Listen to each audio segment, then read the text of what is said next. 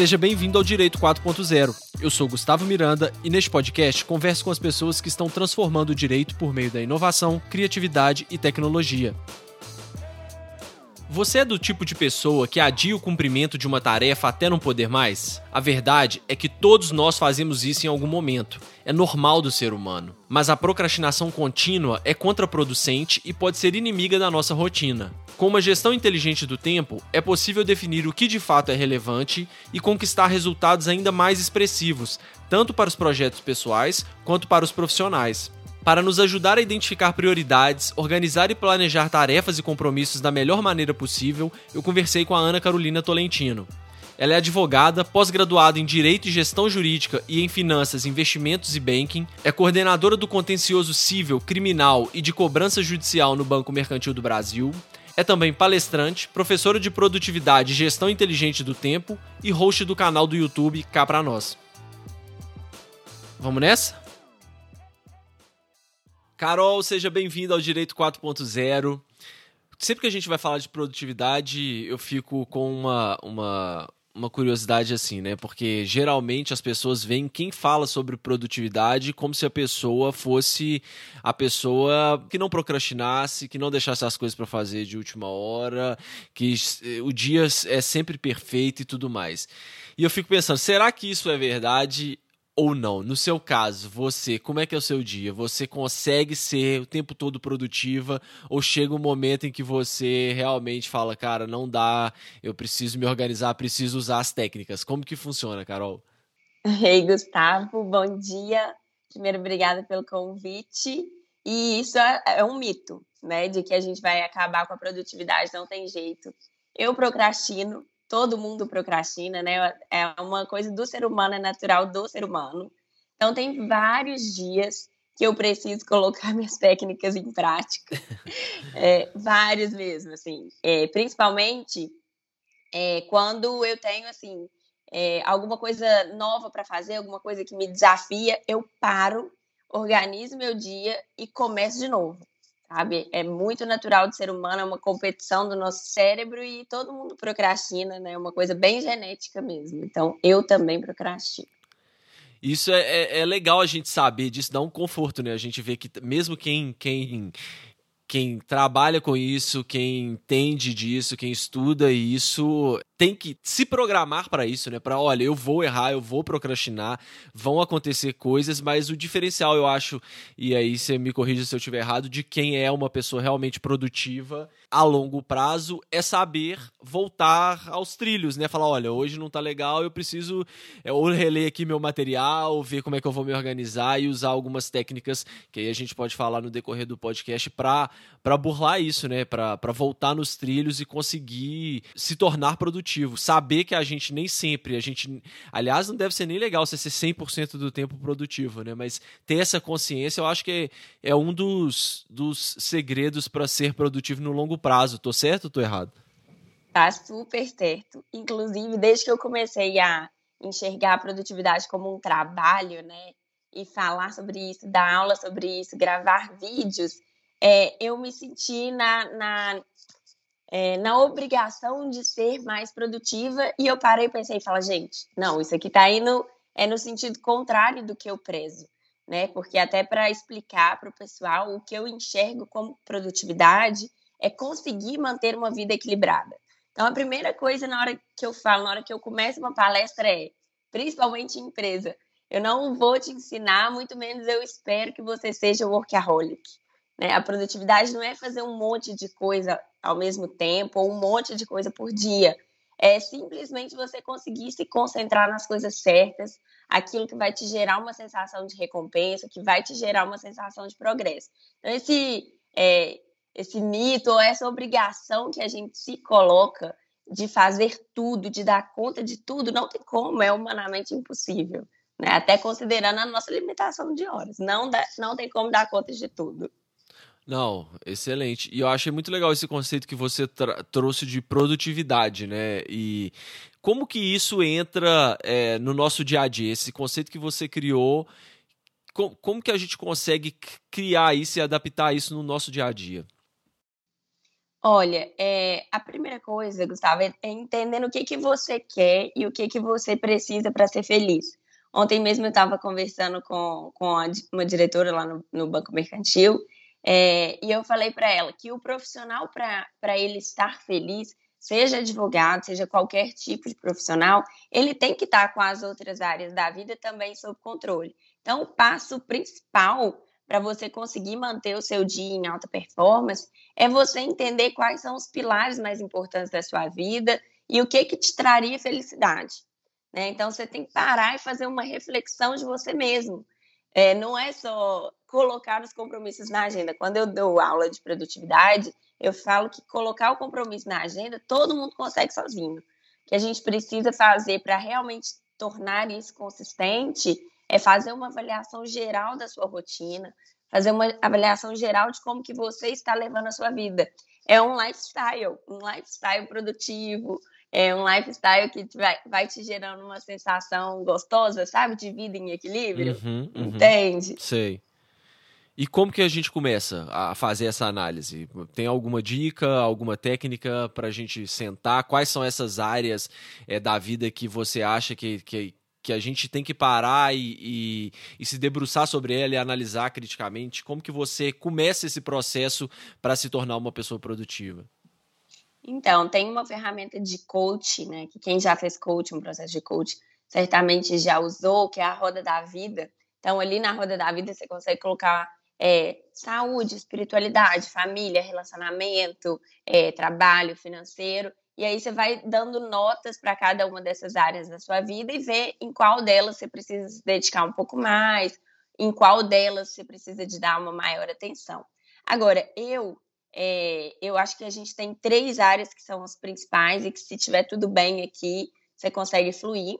Em primeiro lugar, saúde, sempre. Uhum. Em segundo lugar, família, né, que acaba sendo a nossa base. Em terceiro lugar, o trabalho. E em quarto lugar, as nossas relações sociais. Por que o trabalho em terceiro lugar? Eu entendo é, que se você já tem a família aqui em segundo, as outras relações sociais, né, as amizades, o relacionamento amoroso, é, você consegue viver sem, ou você consegue é, controlar ali algum tipo de desconforto, alguma coisa. Mas o trabalho não. O trabalho, ele te dá muita energia. Tem um, um livro, aquele Picos e Vales, é, que eu super recomendo a leitura, um, um livro fininho, é, que ele fala exatamente isso. Se você tiver uma baixa de energia, se organize para dar o seu melhor no trabalho, que você consegue sair mais rápido desse vale. Então, depois de feita essa avaliação né, da roda da vida e dessas áreas, é, saúde, família, trabalho e as nossas relações sociais, é, a partir daí, eu sugiro que seja montado um planejamento e um planejamento de como que você vai usar as 24 horas do seu dia, né? E não as 8 horas da sua jornada de trabalho. Porque se você se concentrar só na sua jornada de trabalho, é, as outras áreas ficam sem atenção. Então, o planejamento semanal, o planejamento mensal, ele é infinitamente mais eficiente do que ela, do que aquela to-do list que a gente faz, né? Que é muito habitual todo mundo fazer. Que aquilo ali está olhando só para o seu dia. E na maioria dos casos, só para o seu dia de trabalho. Então, minha recomendação é comece a se planejar para você conseguir ter uma visão de cima da sua vida, assim, né? Deixa eu ver aqui no final da minha semana o que que eu fiz, com, com quem que eu almocei, é, para qual hobby que eu dei atenção. Aí você tem uma visão geral. Se você faz só a lista de tarefa, você fica meio é, dedicado exclusivamente ao trabalho. Não, sensacional, porque poucas pessoas falam isso, né? Quando, quando se pensa em produtividade, geralmente você pensa em trabalho, em fazer e é, coisas produtivas do lado profissional, né? Você não. Raramente você pensa em, por exemplo, sei lá, igual você falou, em primeiro tem que estar a saúde.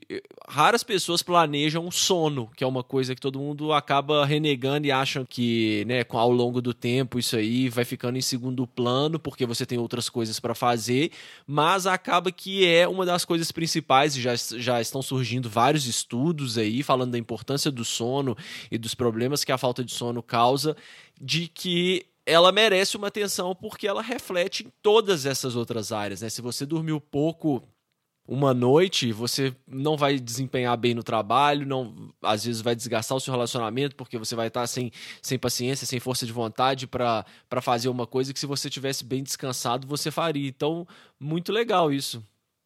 Exatamente isso, Gustavo. Foi muito legal você ter falado isso, porque é de fato uma coisa que eu prego hoje é, as pessoas elas vão muito na onda, né? Um das outras. Aí tem o 5 a.m. Club, todo mundo quer acordar às 5 da manhã para assistir um desafio, para isso, para aquilo, e a pessoa não se conhece. Ela não sabe se vale a pena acordar às 5 horas da manhã.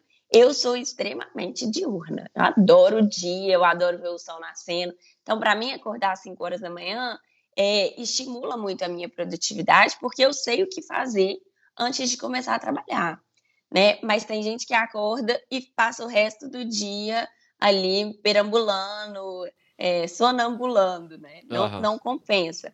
E um outro aspecto do sono que as pessoas é, às vezes é, às vezes não, as pessoas estão tendo muita dificuldade, principalmente agora no home office, é confundir ali o corpo, né? O nosso organismo, ele, ele se acostuma com os padrões que a gente coloca. Então, tem um ano e meio que as pessoas perderam aquela rotina de ter o horário certinho de acordar, de ter o horário certinho de dormir. Tem gente que trabalha na cama, então o nosso cérebro não faz a diferenciação de que esse é o meu lugar de descanso e não o meu lugar de trabalho. E aí o sono fica comprometido. Vou até fazer um puxar uma sardinha aqui para o meu lado. Eu gravei um vídeo para o meu canal no YouTube falando exatamente sobre isso, sobre como dormir bem. Né? A gente precisa pensar nos nossos rituais, em como a gente acorda, faz toda a diferença, e em como a gente vai dormir. O ritual que eu preciso ter noturno para me possibilitar uma noite de sono. Se a pessoa tiver com sono, dificilmente ela vai conseguir ser produtiva. Exato, exato.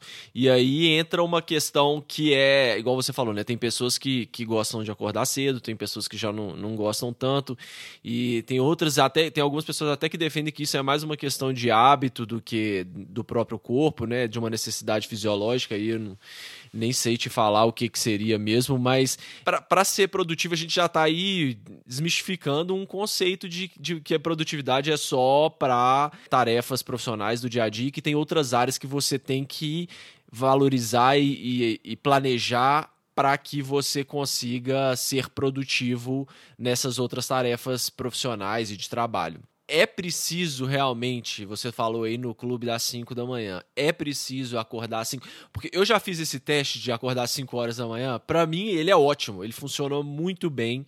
Por quê? Principalmente porque geralmente às 5 da manhã você já acordou antes de, do que todo mundo e você evita certas interrupções e certas coisas que no horário normal aconteceriam, né? Então, para mim foi, foi uma experiência boa. Acho que a longo prazo não para mim não funciona, mas em determinados momentos é bom, desde que eu tenha tido uma noite de sono. Então, se eu vou acordar às 5 horas da manhã, eu tenho que dormir mais cedo. É preciso aí, falando especificamente de tarefas e de fazer é, as coisas no dia a dia, para eu ser uma pessoa muito produtiva, eu tenho que acordar mais cedo, evitar essas interrupções, e depois a gente pode até entrar aí nesses vilões da produtividade, mas eu preciso acordar super cedo, eu preciso acordar às 5 horas da manhã, eu consigo ter ser produtivo acordando no, no horário normal. Ah, consegue, não precisa não. Quando lançaram aquele livro Milagre da Manhã, eu tive um trabalhão, Gustavo, para explicar para as pessoas que não precisava fazer todas aquelas tarefas. Uhum de manhã e acordar cedo, porque aquilo ia transformar a minha vida. Não, gente, não é para todo mundo, né? Acordar às 5 horas da manhã tem ali uma questão é, fisiológica, né? Se a pessoa se sente bem ou não. É, tem as horas de sono, que cientificamente a média que as pessoas, que os cientistas, né, e os médicos recomendam de sono são seis horas.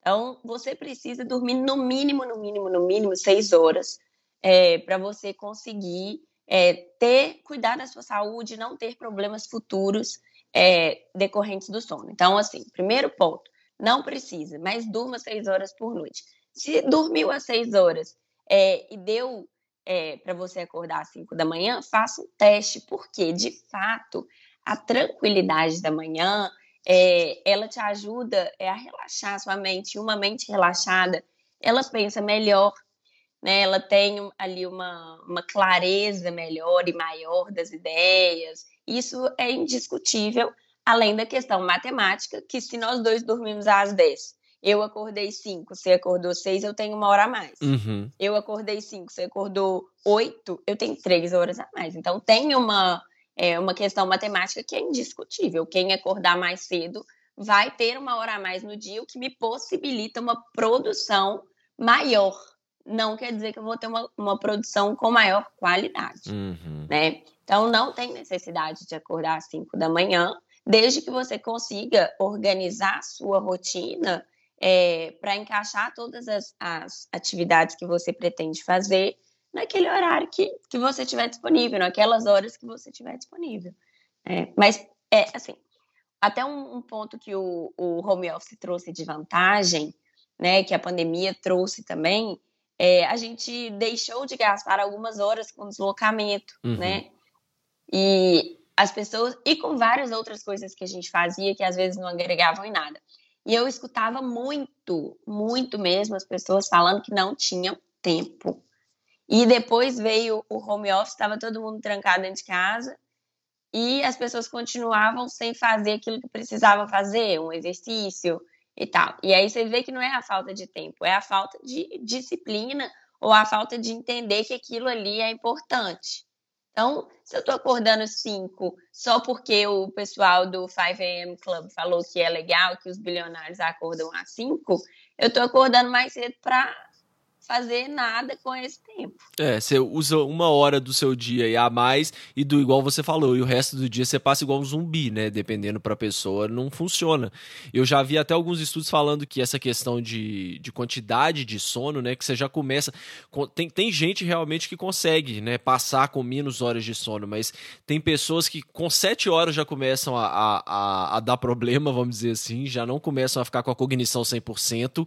Esse estudo falava também que uma noite sem dormir, você virar uma noite tem o mesmo efeito do que você, para o seu cérebro, do que você se você estivesse bêbado. É a mesma coisa, você perde a cognição nesse nível. E se você dormir 10 dias, e olha isso, aí acontece com muitas pessoas. Às vezes você tem um prazo, tem alguma coisa para entregar, e as pessoas falam assim: ah, não, hoje eu vou dormir menos e tal. Se você passar 10 dias dormindo por 6 horas consecutivas, é a mesma coisa que você ficar uma noite inteira sem dormir. Então, assim, é um problema que a gente não, não dava importância até agora e está começando a chamar a atenção os efeitos, fora doenças, que aí tem vinculação com, com doenças neurológicas, enfim. Então, assim, é uma coisa muito importante. Você quer fazer o teste, ótimo, acordar às 5 horas da manhã, mas eu tenho certeza que as pessoas que estão acordando às 5 horas da manhã estão dormindo mais cedo. Então, não dá para. Uma coisa talvez não compense a outra, né? É, exatamente. Eu dá assim, 10 horas, 9 e meia, eu já tô com meu chazinho, meu livro na cama, para eu conseguir acordar e me sentir bem, né? Tem, tem essa ainda, você tem que acordar e você tem que se sentir bem. Eu confesso que eu sinto até uma, uma sensação boa de falar assim, não, galera, tá toda dormindo, eu já tô aqui acordada, já tô produzindo. É assim, se você, se todos nós temos 24 horas, quem usar melhor as 24 horas vai sair frente, né? É... Exatamente. O tempo é muito democrático, né? Todo mundo tem a mesma quantidade e tem gente que consegue fazer muito mais, né? Isso aí. É isso aí. E aí, me fala uma coisa. Como que funciona, então, o planejamento? Como que eu me planejo para ter uma semana produtiva? Quais são os elementos principais que eu preciso ter para fazer esse, é, a minha semana render e eu conseguir atingir todas as metas? Eu vou falar uma, uma, uma coisa aqui, Gustavo, que é até um pouco polêmica, é, sobre você instalar na sua vida uma rotina. Como que você vai fazer seu planejamento? Hum, boa, adoro esse tema também. Rotina? É, adoro. É bom, é bom. Como que você vai fazer seu planejamento? Primeira coisa, você tem que ter muita clareza sobre o que, que você quer da sua vida. Já falei isso, né? Se você souber o que, que é importante para você, é, você vai conseguir olhar para o seu planejamento semanal, para o seu planner, para a sua agenda de papel ou para a sua agenda do Google, que é o que eu recomendo, né? Que o celular está na mão o tempo todo. É, você pode deixar ela aqui no seu computador e ir atualizando à medida que as coisas vão acontecendo. Você vai pegar a sua ferramenta e vai planejar a sua semana. E aí você vai criar uma rotina que te possibilite crescer. Por quê? As pessoas não gostam de rotina, fala que não quer ter rotina, né? Ah, rotina, não, meu relacionamento acabou porque caiu na rotina. Gente, caiu numa rotina ruim. Que, ou então uma rotina que você conduziu de forma inconsciente, porque todo mundo tem rotina. Mas algumas pessoas têm rotina de forma consciente, outras pessoas têm rotina de forma inconsciente. Né? Algumas pessoas têm rotina de forma consciente, que são rotinas que vão me fazer crescer, e outras pessoas têm rotina de forma consciente, que são rotinas que não te levam a lugar nenhum. Vou te dar um exemplo. É, você colocar o despertador para 8 horas da manhã, sendo que você começa a trabalhar às 8 e meia, é ou não é uma rotina? É uma rotina. Uhum. Você vai ter o tempo básico ali para tomar um banho rápido, escovar o dente, tomar um café correndo. É uma rotina. É, você chegar em casa todos os dias pedir um iFood e assistir Netflix, é uma rotina. Assim como é uma rotina a pessoa que acorda um pouco mais cedo, dá uma corrida na praça, volta, toma um banho gostoso, toma um café com calma, isso é rotina. Então, a primeira sugestão para fazer o planejamento é você determinar alguma coisa que você queira incrementar na sua vida. Então, tem gente que quer incrementar é, o exercício físico, tem gente que quer incrementar uma aula de inglês, um curso, é, a leitura. Muita gente me pergunta como introduzir o hábito da leitura também. Então, ah, eu quero colocar isso aqui na minha vida, é, ou então eu quero otimizar melhor as, as atividades que eu já tenho. Então, partindo disso, coloca tudo na agenda, inclusive aquilo que você já, já entende como um hábito, mas você tem que travar a sua agenda. Então, para mim é um hábito almoçar com, com a minha família e almoçar com as minhas amigas. Então, eu tenho ali reservado o horário para o nosso almoço, eu tenho reservado o horário da academia. Mesmo não sendo uma dificuldade nenhuma para mim, eu tá lá na minha agenda, tá no meu planejamento, o horário da academia. Então, pegou todos os seus compromissos. Para quem ainda não faz, é, não tem nenhum tipo de planejamento, faz uma lista de pendências. O que, que eu tenho de pendência? anota tudo, tudo, tudo, tudo, tudo, tudo, e aí vai encaixando nesses horários é, remanescentes das suas atividades inegociáveis. Então, eu tenho que dormir, eu tenho que trabalhar, eu tenho. É, tem pessoas né, que ainda têm ali o, o, tempo de deslocamento até chegar ao trabalho, é, eu tenho horário é, que eu tenho que buscar meu filho na escola, que eu tenho que fazer almoço, tudo isso tem que estar no seu planejamento. Que aí você consegue ter a visão é, clara das horas que estão sobrando. E sobra hora, gente, assim. Falar que, ah, eu não tenho tempo para isso. Não é que tem, falta tempo, falta prioridade, falta isso. organização. Isso. Né? Então, construa a rotina de acordo com a pessoa que você quer se tornar. Sempre falo isso. A rotina vai te tornar uma pessoa melhor ou pior, mais gorda ou mais magra, é, mais inteligente ou menos, entendeu? Construa a rotina com base nisso e vai. O planejamento tem que ser escrito, hein? Porque não adianta, assim, ah, não planejei tudo aqui na minha cabeça e tal. Tirar da mente e passar para o papel, eu, eu brinco que é fazer esse download, alivia muito a ansiedade. Uhum. A gente vive na era da ansiedade. Uhum. Então, você tirar da mente, colocar no papel, só essa atividade, eu garanto a vocês, já vai te deixar um pouco mais produtivo, porque você, você olhou para o papel, você tem clareza é, exata daquilo que você tem para fazer. Então, vira até uma, uma mania. Eu anoto tudo. Eu uso lembretes, né? O, o aplicativo Lembretes que tem no iPhone, que ele me dá a possibilidade de, de colocar, agendar data e horário. Eu anoto tudo lá, Gustavo, mas tudo que você puder imaginar está anotado. Que vira, assim, uma, é, uma segurança que você tem para não ter que ficar ali lembrando na hora que você está tomando banho ou na hora que você vai deitar na cama. Então, anotar é uma, é uma dica importantíssima também. E a gente é péssimo para isso, né? Para guardar coisas, essas coisas do dia a dia, a gente é péssimo. Então, a, a primeira coisa realmente é esse, esse fazer isso, colocar no papel, colocar no aplicativo. Isso é maravilhoso porque você tocou no ponto, nos pontos chaves. Primeiro, dá uma tranquilidade, você tira a ansiedade. Segundo, você consegue ter uma, uma uma clareza melhor, né, do, do que, que você tem para fazer. Às vezes não é tão ruim como você está pensando, dá para fazer. Esse aplicativo Lembrete também e outros tem, tem, tem algumas configurações maravilhosas que você consegue, além de colocar data e hora, você consegue colocar, por exemplo, local. Então você fala assim, ó, quando eu chegar em casa eu quero ser lembrado disso, ou quando eu sair de casa eu quero ser lembrado daquilo. Então você, você para de se preocupar com essas coisas menores para pensar no, na, na coisa grande mesmo, né? No, no, no, no, que realmente importa. E por isso que eu te falei que eu gosto tanto desse, desse tema de rotina, porque as pessoas têm essa ideia que você falou. Ah, rotina é uma coisa ruim. Não, ela não é uma coisa ruim. A gente gosta de rotina. O ser humano adora rotina. Só que você tem que aprender a fazer a rotina uma rotina boa, que é o que você disse. Encaixar as coisas que você quer fazer acontecer dentro dessa rotina boa para que esses hábitos, enfim, essas tarefas, elas comecem a ser cumpridas. E outro ponto que você falou muito legal também, que é a, ah, eu não tenho tempo. Eu aprendi uma vez a, a trocar essa frase, eu não tenho tempo para isso, eu não tenho tempo para aquilo, para não é a minha prioridade. Quando você fala não é a minha prioridade, você tem a visão clara de que realmente não é falta de tempo, que a falta de tempo é uma desculpa que a gente dá porque a gente, né, ou seja, porque a gente gosta de se sentir importante, de se sentir ocupado. Na verdade, quando na sua cabeça você vai falar uma coisa, ah, não, isso eu, eu não tenho tempo para isso, troca por eu, não é a minha prioridade para ver realmente. Então, às vezes, uma coisa que você está falando que não tem tempo é, e é uma prioridade, você deveria focar mais nela, porque tem outras coisas que não são a sua prioridade que estão tomando o seu tempo.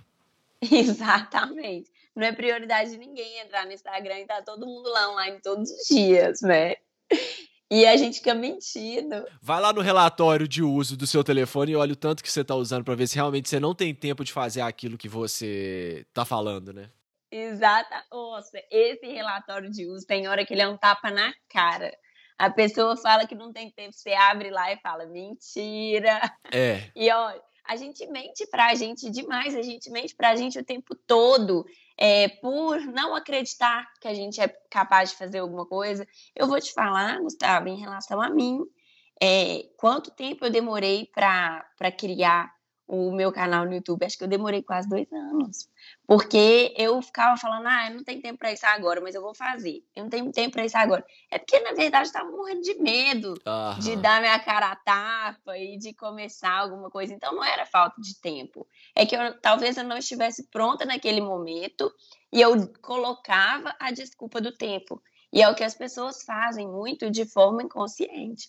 E eu posso te falar uma coisa também? Nesse caso, nesse exemplo que você falou, eu acho que ainda tem e eu pego pelo próprio podcast, lá do começo do podcast, fazendo um, um paralelo. Além disso, além de, de, ter toda essa questão de, né, do, do medo, ah, e aí o que as pessoas vão achar? Você está se expondo, né? Você está indo a público, falar o que você pensa, enfim, é, tem essa questão da insegurança, mas ainda tem a questão da grandeza da tarefa, porque envolve tantas coisas, é tanta variável, é tanta coisa que você tem que dominar que a sua cabeça não consegue assimilar se você não colocar no papel.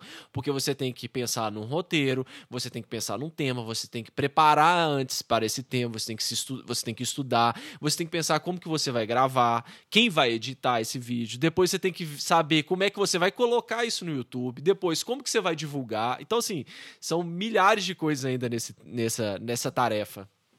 É verdade. E aí, olha só, uma dica legal, né, para quem, quem às vezes trava e não consegue realizar grandes coisas. Gente, um passo de cada vez, né? Vai no baby steps ali. Então, primeiro eu vou é, fazer um cronograma anual, sei lá, né, mensal de temas.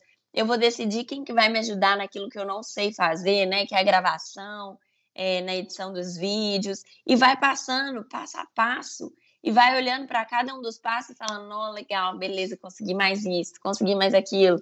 Porque a gente quer, tem ansiedade de abraçar o mundo, né, com as pernas. Uhum. E o, o, a rede social hoje, ela deixa todo mundo mais ansioso, com mais pressa e trava mais a galera.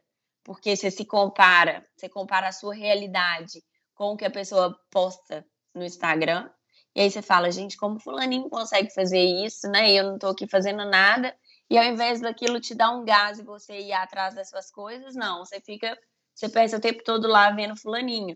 Sendo que se você colocasse é, um, um, passo a passo daquilo que você vai fazer e se comprometer com você, Gustavo. A, a gente não desmarca reunião com o chefe, você já viu? É. Ah, não, vou, vou desmarcar aqui com o meu chefe hoje, porque não, hoje não tô afim. Isso não acontece. Você se compromete com outra pessoa, mas com você mesmo você, você negligencia seus sonhos, você negligencia sua saúde, é, academia, ou só com porcaria. Por quê? Por que, você tem mais compromisso com a, as outras pessoas do que com você mesmo? Nossa, já tô falando além da produtividade aqui, né? Não, mas é isso aí. produtividade envolve muita coisa, é isso mesmo. Envolve, é impressionante. É um tema muito amplo. E você perguntou como que eu me apaixonei por isso, né? No início da nossa conversa, ainda quando a gente começou as nossas conversas. A produtividade, Gustavo, ela surgiu na minha vida porque eu fui muito desorganizada, sabia? Hum, você é uma convertida, então. Eu sou uma convertida, mas total. Eu vou contar, acho que é a primeira vez que eu vou contar isso, assim. Então conta, conta. Para as pessoas, eu fui uma criança e uma adolescente extremamente mimada. Mas muito mimada, assim. Uhum. É, pela, pela condição, pela realidade da minha família naquela época, que depois tudo mudou, né? E hoje a gente dá graças a Deus pelas mudanças que aconteceram na vida da nossa família, assim eu era muito mimada. Então eu não tinha que fazer nada. Mas mimada em que nível? Toda. Isso. Ah. Mas em que nível? Vou é, te contar. Então conta. Eu chegava da escola, é, aí o almoço estava tudo prontinho, né? Meu prato, que eu gostava de comer, tudo organizadinho. É, almoçava. É, de vez em quando eu ia, que desde novinha eu, eu tenho alguns traços fixos, então eu, eu gostava de é, de ir pro salão e tal, de, de, fazer compra novinha, tá? Isso eu tô falando assim, 12, 13 anos. Ah. E depois voltava para casa, dormia até a hora da malhação, acordava, tinha um misto pronto, a casa estava sempre impecável, né? Me, meus pais eram empresários e aí a gente tinha uma situação financeira muito confortável. E depois tudo mudou, assim. Minha mãe fechou, ela tinha, sei lá, oito lojas, ela fechou as oito de uma vez. Meu pai fechou a empresa, foi tudo assim. E eu me vi ali, meu pai virou para mim e falou assim: Ó, oh, seria legal se você arrumasse um trabalho. Eu falei: hã? o quê? Um trabalho? e o meu primeiro trabalho, ele foi, assim, muito desafiador, que era fazer pesquisa para o PROCON. E eu tinha que rodar a cidade inteira de ônibus, eu não sabia o que era aquilo, não. Nossa. E aí eu tinha que sim, para todos os cantos da cidade que você imaginar, eu ia fazendo pesquisa. Falei, gente, não dá para continuar desse jeito. Eu é, até postei no meu Instagram recentemente uma foto minha dormindo no estágio. Eu falei, não, não vai dar, eu vou ter que me organizar, vou ter que dar um jeito aqui na minha vida.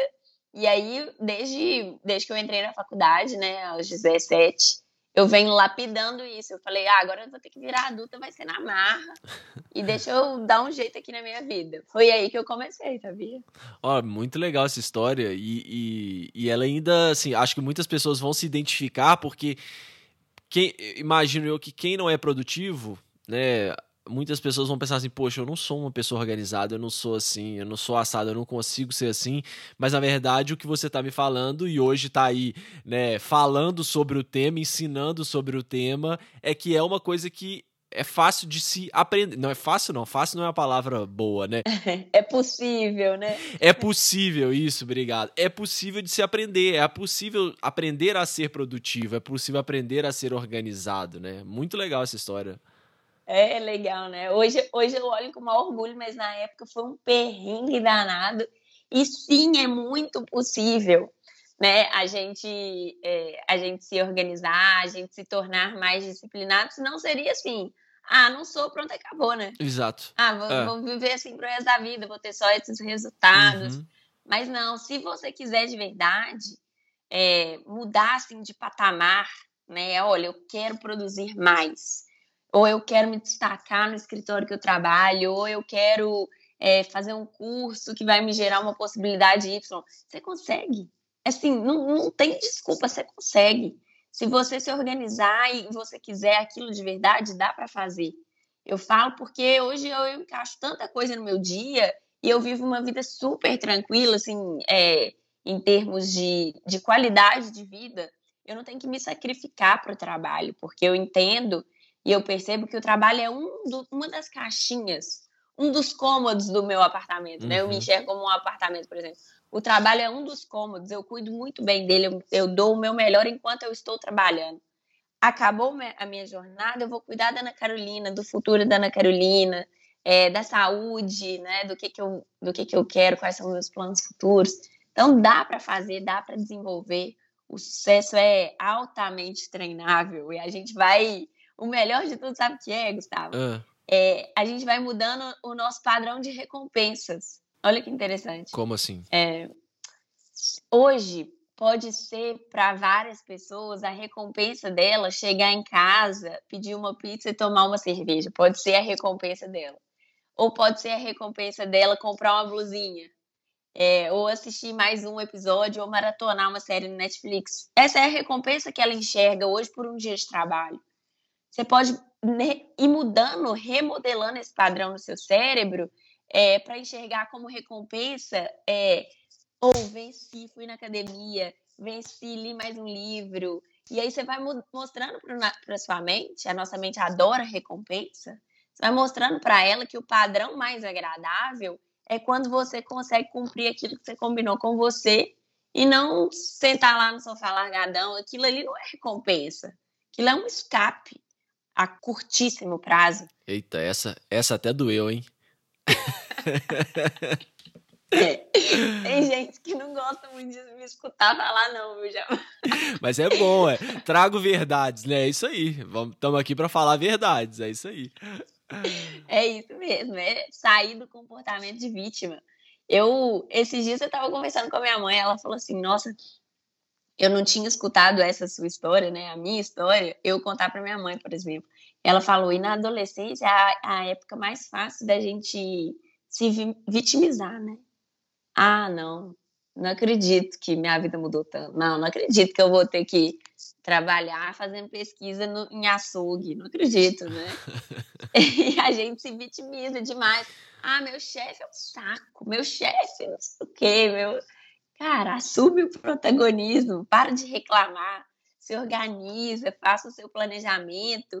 E outra, fez o planejamento, cumpre o planejamento, liga o modo adulto lá e vai fazendo essas coisas né? Não desiste assim no, na primeira é, falha, porque a gente vai falhar. Né? Todos os dias alguma coisa pode ficar para trás, mas está tudo bem. Se você tiver o, o, o, planejado ali, né, e conseguir cumprir uma boa parte, pelo menos as coisas estão sob controle. Você sabe que você tem é, uma visão geral da sua vida, você sabe que, o que, que você quer, então está sob controle. Não se desespere se porventura você fizer o planejamento e não conseguir cumprir 100% dele. Até hoje eu não consigo é. cumprir 100%. E tá tudo bem, né? Também não cumprir 100%, né? Faz parte. E tá é tudo é bem, aí. exatamente. E essa questão de vitimização também é muito legal, porque se, se tem pessoas que são assim, né? Que parece uma doença, são crônicos em, em atribuir a culpa para terceiros, né? Pra, nunca a culpa é das pessoas. Então, você para pra pensar, se sempre a culpa é do outro, qual que é o seu papel então? O que, que você está fazendo, né? Qual, sobrou o que para você? Qual que é o seu papel nesse mundo? Não é bem assim que funcionam as coisas, é. né? Isso aí. A culpa é minha, eu coloco em quem eu quiser. é, mais ou menos isso. Muito é bom, isso aí. Aí, como que a gente é, organiza? Você começou falando, bom, vamos lá, vamos voltar então. Como que a gente eu peguei, eu tenho esse, esse backlog de tarefas, eu coloquei no papel, você já falou da agenda, que é importante, você então é adepta é, a colocar tudo na agenda. Tudo que você precisar, o que não está na agenda não está na vida, né? Igual o que não está nos autos não existe. É isso aí, mais ou menos? Exatamente, é essa a essência. É, colocar na agenda, fazer a agenda, consultar a sua agenda, então, assim, acordar de manhã e olhar a agenda é um ritual, igual eu acordo e faço uma oração. Eu acordo, fiz minha oração, olho minha agenda. Né? Tem que consultar para tornar isso um hábito. A agenda ela tem que ser um, é, uma segurança sua e não uma tarefa a mais. Né? No, no início, para quem está tá querendo dar um start em uma vida mais organizada é, ou em uma rotina mais produtiva, pode enxergar essas coisas como uma tarefa a mais, uma obrigação a mais, e de fato é uma coisa que você tem que fazer. mas o benefício ele é tão grande, né? Você anotar todos os seus compromissos, você vai perceber que à medida que o tempo vai passando, você não esquece mais de uma coisa que você combinou. Isso não acontece mais. Você não recusa mais uma, um convite, um compromisso, né? Uma, alguma coisa que alguém te convidou achando que você não tem tempo. Você sabe que dia que você pode né? E você não aceita uma coisa que você não tem condição de fazer com qualidade, achando que tem tempo e na realidade naquela semana você está lotado de coisa.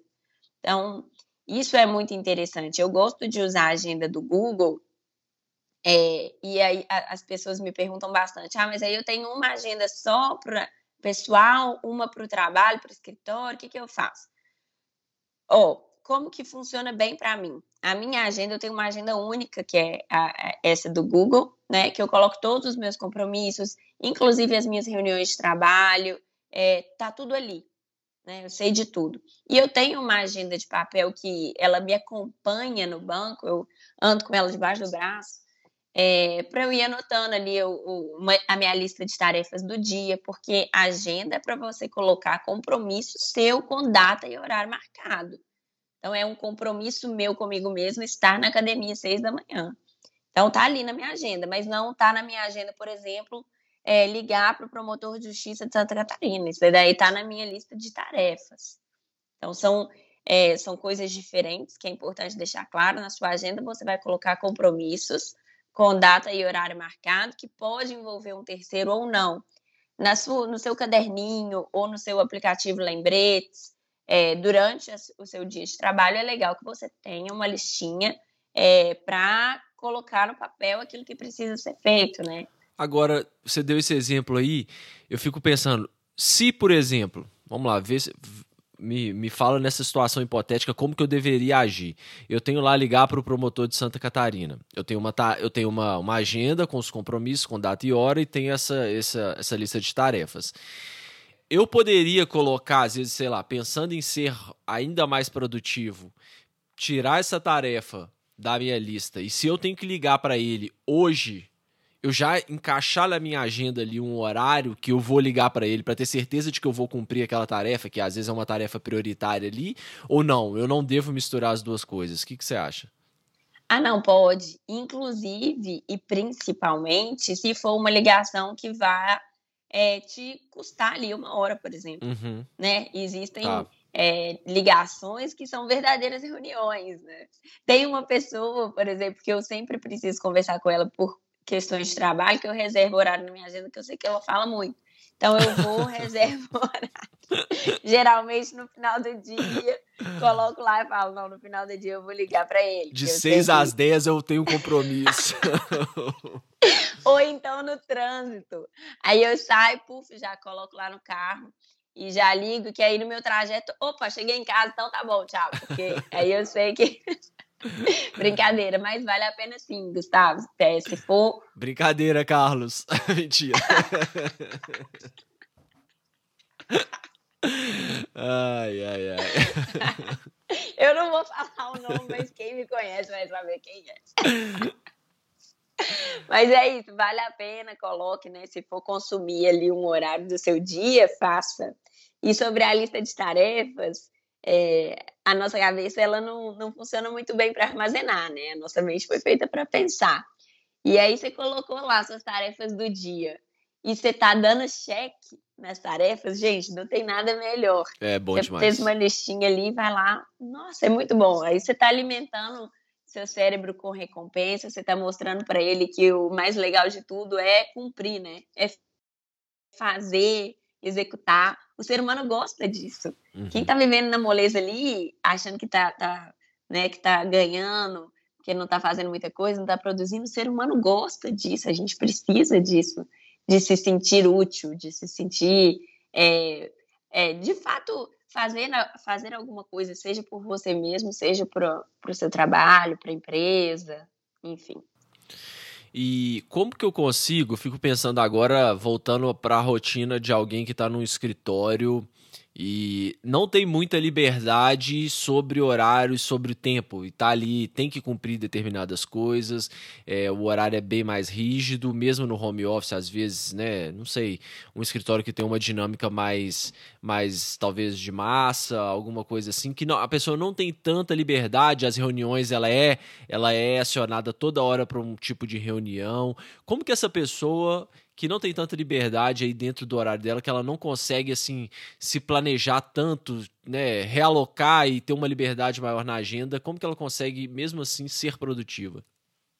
Nossa, essa pergunta é uma pergunta bem interessante, porque eu lido com vários escritórios, né, de massa.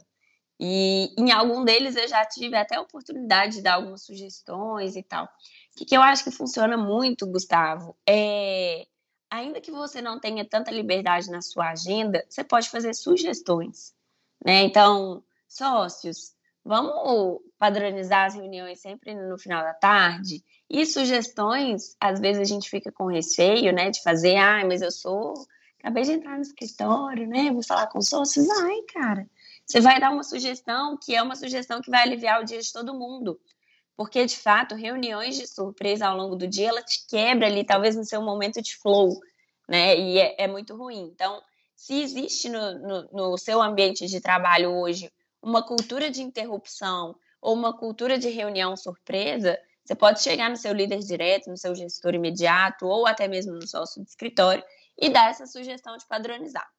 Se deu certo ou não deu, você fez ali a sua parte de sugerir. Agora, organizar a vida do advogado ou do, do, do estagiário, enfim, da pessoa que trabalha no escritório e que tem muita tarefa, né, assim, de repetitiva. Duas coisas que eu, que eu gosto, duas técnicas que eu recomendo para esse tipo de situação. A primeira delas é concentrar atividades muito parecidas em um bloco de horário. Chamo isso de time boxing. Então, é, eu vou pegar toda a minha parte da manhã para fazer todos os lançamentos administrativos que eu preciso fazer no sistema. Que advogado tem essa parte hoje em uhum. dia, né? Inegável. A gente tem muita tarefa é, administrativa. Então, eu vou pegar, assim, de 9 às 11 e vou fazer todas as tarefas que são iguais aqui, que é lançar a informação no sistema. Depois eu vou vir de, de 11 a 1, sei lá, se almoçar uma hora. É, vou vir de 11 a 1 fazendo todos os lançamentos é, X concentrar atividades é, parecidas em, no mesmo bloco de horário aumenta a sua agilidade mental, porque você não fica alternando entre uma tarefa e outra. Você está totalmente dedicado. Isso é até o. É, principalmente se forem atividades operacionais, até o, a, a forma como a gente mexe no computador, assim, a gente se acostuma, não é? Você sabe exatamente onde você vai clicar, você sabe o que você vai fazer, então, tenta, experimenta isso, concentrar todas as atividades muito parecidas no mesmo bloco de horários. Aumenta o foco, aumenta a agilidade, exige menos do seu cérebro.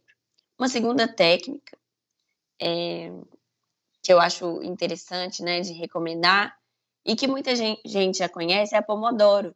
Você vai estabelecer períodos de concentração imediata, é, imediata não, desculpa, profunda, intercalado com momentos de descanso. Então, você vai, é, por exemplo, marcar no seu relógio, ou no aplicativo, ou no despertador ali mesmo, é, 25 minutos de concentração, depois 5 minutos de descanso. 25 de concentração, 5 de descanso. O que, que isso traz? Isso traz um foco e traz a recompensa logo depois, que vai alimentar sua motivação para ficar focado.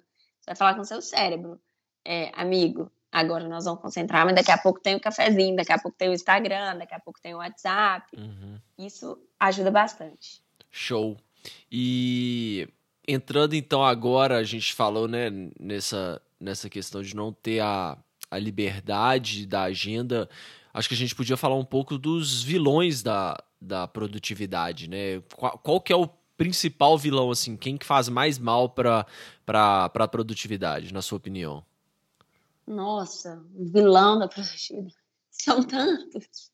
Eu vou falar sobre os vilões. Por exemplo, vou dar um exemplo. Ah, a gente falou da, da procrastinação, né? A gente sabe, todo mundo, né? Todo mundo vai procrastinar uma hora, né?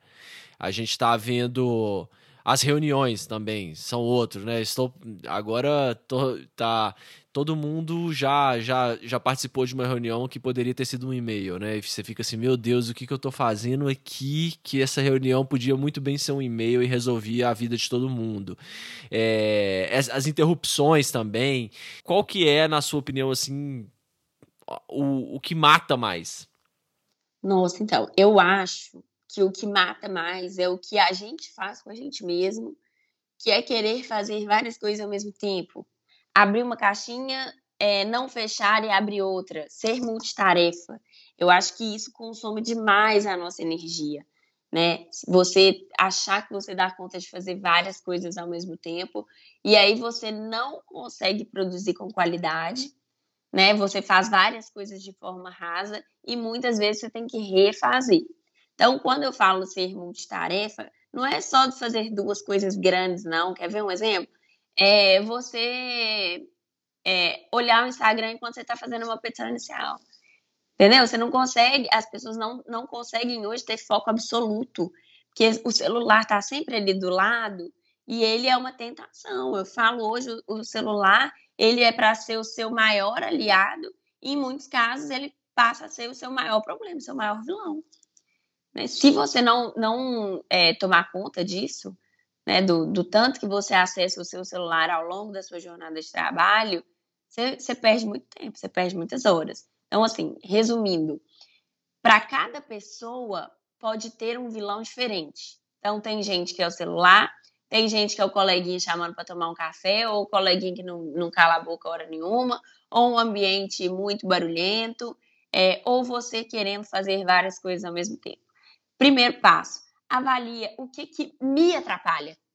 Porque tem, tem é, diversas formas de você ter a sua produtividade impactada.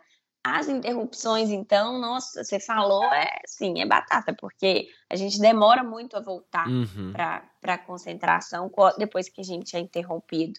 Então, no meu ponto de vista, para responder a sua pergunta, o maior vilão da produtividade é o, o nosso a nossa intenção, a nossa vontade de fazer várias coisas ao mesmo tempo, achando que vai economizar e na verdade vai gastar mais tempo, né? E para as pessoas, né, em geral, o meu maior vilão pode ser diferente do seu. Então faz uma avaliação honesta aí do seu dia. O que está me impactando? No home office, é ficar trabalhando no sofá? Pode ser o seu maior vilão da produtividade. Por quê? Porque vai te dar sono ou é a, a, a, televisão ligada que me distrai, aí tá passando a Fátima Bernardes, eu quero olhar. Então, avalie na sua jornada atualmente, né, que isso vai mudando, o que que tem tirado seu foco. Para ser produtivo é importante ter foco, estar focado. Boa. E você falou de interrupções, eu vejo também uma grande dificuldade das pessoas é, é saber falar não né, achando que, que isso pode ter um efeito negativo, enfim. É, você tem alguma dica para como que a gente consegue dizer não para as pessoas e, consequentemente, né, nos tornarmos donos da nossa própria agenda dentro do possível? É claro que tem um limite ali, mas é, você tem alguma dica nesse sentido? tem algumas. O não, ele é, ele é difícil mesmo, né, Gustavo? Até eu, assim, às vezes eu fico, ai, como é que eu falo que não? Eu me acostumei a não ter muito problema. Tem gente que me faz algum convite, eu falo, não, obrigada. Obrigada, não posso. Né? Por, que, por que, que a gente acha feio falar que não pode? Eu, eu ainda fico meio assim. É, mas quando é a relação de trabalho, a relação profissional, principalmente se é alguém hierarquicamente superior a você, é, que te faz um pedido, né, que faz o, é, que te faz sair ali do seu planejado, a minha dica é: mostre para aquela pessoa que você tem a sua organização, que você tem a sua lista de tarefas. Então, você vai chegar do lado dela com o seu caderninho e vai falar assim: é, por exemplo, Carol, você me pediu para fazer esse projeto, mas eu estou trabalhando nisso, nisso, nisso e nisso. Você quer que eu priorize? É, que eu passe na frente? Né, que, eu, que eu faça isso aqui primeiro? O que, que você prefere? Você devolve para a pessoa a responsabilidade dela decidir. Isso se for é uma pessoa hierarquicamente superior a você. Agora, se for um colega de trabalho, né, qualquer outra pessoa que trabalhe com você, você pode virar e falar assim: Nossa, eu adoraria te ajudar agora, mas eu tô tão focada nesse projeto, pode ser semana que vem? Ah, eu, é, eu, não, eu não vou te ajudar agora porque eu tenho tanta coisa que eu acho que eu não vou ser a melhor opção. Procura a Carol. Sabe? Uhum, entendi. É, algumas formas assim elegantes de você falar não sem falar assim, não, obrigado. Aham. Uhum.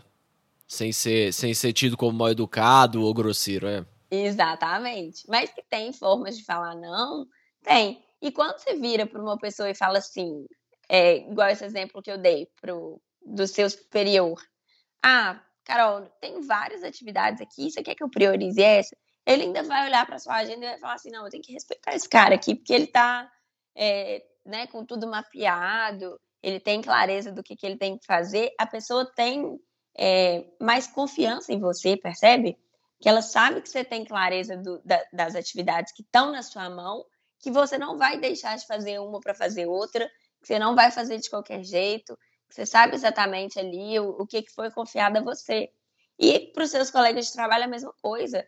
A pessoa começa a te respeitar mais, ela sabe que você tem um planejamento, ela sabe que você tem uma agenda, e ela começa até a filtrar aquilo que ela vai te convidar ou aquilo que ela vai te pedir.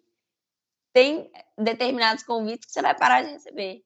Tem é, determinados pedidos que você vai parar de, de receber. Assim como tem determinados assuntos que se você começar a bloquear, você para de ouvir. Não é assim? Começa a filtrar é, a, o que, que chega até você de acordo com, com a forma como você reage, da forma como você responde. As pessoas vão se acostumando. Ótimo. Maravilha, Carol. Show de bola. Eu acho que a gente então já pode ir caminhando pro, pro final do episódio. Eu vou te fazer algumas perguntas rápidas aqui. As respostas não necessariamente têm que ser rápidas qual que é a dica mais valiosa que você já recebeu? E aí pode ser dica profissional ou dica de vida.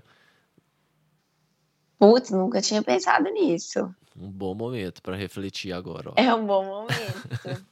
é, vinda de outra pessoa, assim, que outra pessoa tenha. Não, uma dica que você que você recebeu e falou, poxa, isso é legal, levou isso para a vida.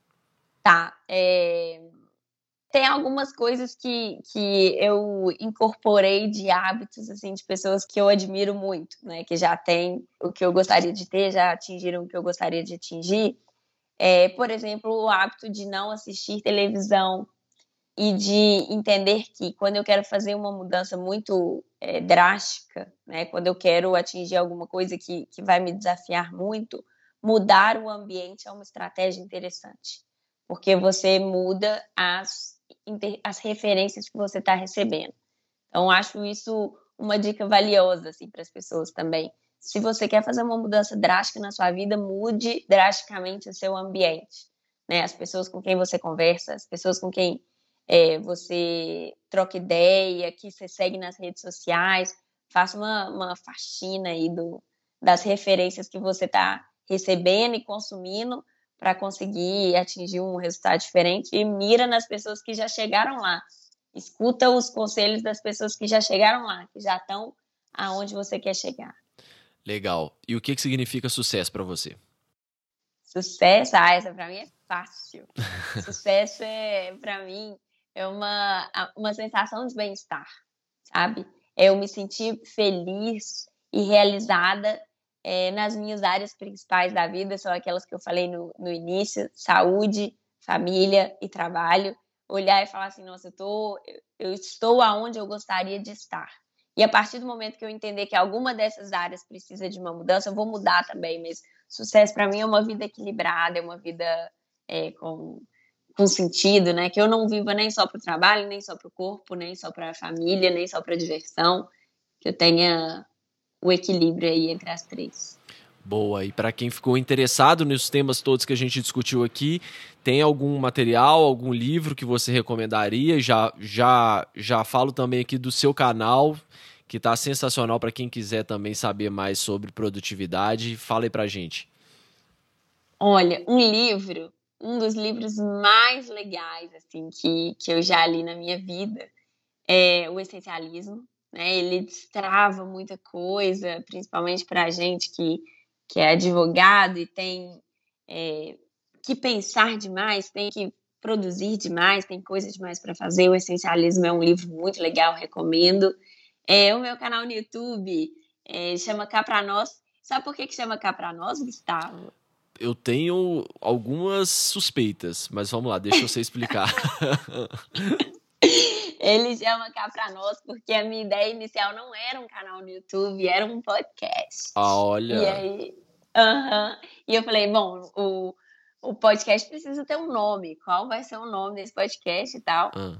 E aí veio cá para nós, assim, né, de Carol, né, que era cá e tal, mas não, não tem muito sentido cá para nós, não. Mas o nome foi o nome do podcast. E aí depois eu, eu foquei no YouTube, deixei o podcast de lado. E por isso. Mas o canal, ele, nos vídeos, eu busco explicar exatamente para as pessoas o que eu aplico na minha vida né? De tudo que eu já li, é, de tudo que eu já testei, que funcionou, que deu certo, eu levo para lá traduzindo é, aquilo que eu aprendi, que eu coloquei em prática. Não falo só de coisas que, que eu ouvi falar, nem nada. Tudo que eu falar ali naquele canal são coisas que eu testo na minha vida, com as minhas equipes, é, e que funcionam efetivamente. Mas por que você desistiu do podcast? Agora fiquei curioso também. Você tem que trazer. você já está fazendo o, os vídeos no YouTube. Por que não trazer para as plataformas de podcast? Então, não sei. Vou pensar é. sobre isso. Eu acho que tem um pouco daquilo que a gente falou, né? Assim, de, é, de fazer um planejamento de passo a passo, né? Um plano de ação. Mas o trabalho maior você já está fazendo, que é, que é fazer os vídeos, gravar, estudar os temas e tudo mais. Acho que agora é trazer para as plataformas. Olha lá, acho que você tá, tá perdendo tempo, hein? Vamos lá. Verdade. Venha, cê, venha, venha para o universo dos podcasts também. É, pode ser. Tá aí, vou pensar. Foi uma Pensa nisso. interessante. Pensa nisso. e para quem quiser te acompanhar na internet, além do, do canal no YouTube, quais redes sociais que você usa? É, o Instagram é a rede social que eu me comunico mais, né? Que eu mostro é, meu dia a dia que é arroba Ana C. P. Tolentino. É, e o LinkedIn também, Ana Carolina P. Tolentino, é, que eu também posto ali, devido a alguma coisa é, relacionada mais diretamente ali só sobre o, o, trabalho. São as minhas duas redes sociais, além do Cá Pra Nós, né, que é o, o canal no YouTube. Maravilha, Carol. Então, mais uma vez, muito obrigado por participar do Direito 4.0. Obrigada a você, Gustavo. Adorei. E vou pensar, viu, no podcast se eu colocar ele em prática mesmo, vou te convidar. Beleza, ótimo. Obrigado. Não pensa muito não, só vai, só faz. Combinado. Obrigadão, viu? Tchau. Tchau. Para você não perder nenhum dos nossos próximos episódios, siga o Direito 4.0 no seu player favorito. Siga o nosso Instagram, que é Direito 4.0 Podcast. E também estamos no LinkedIn. É só procurar Direito 4.0 Podcast. Até o próximo episódio, pessoal.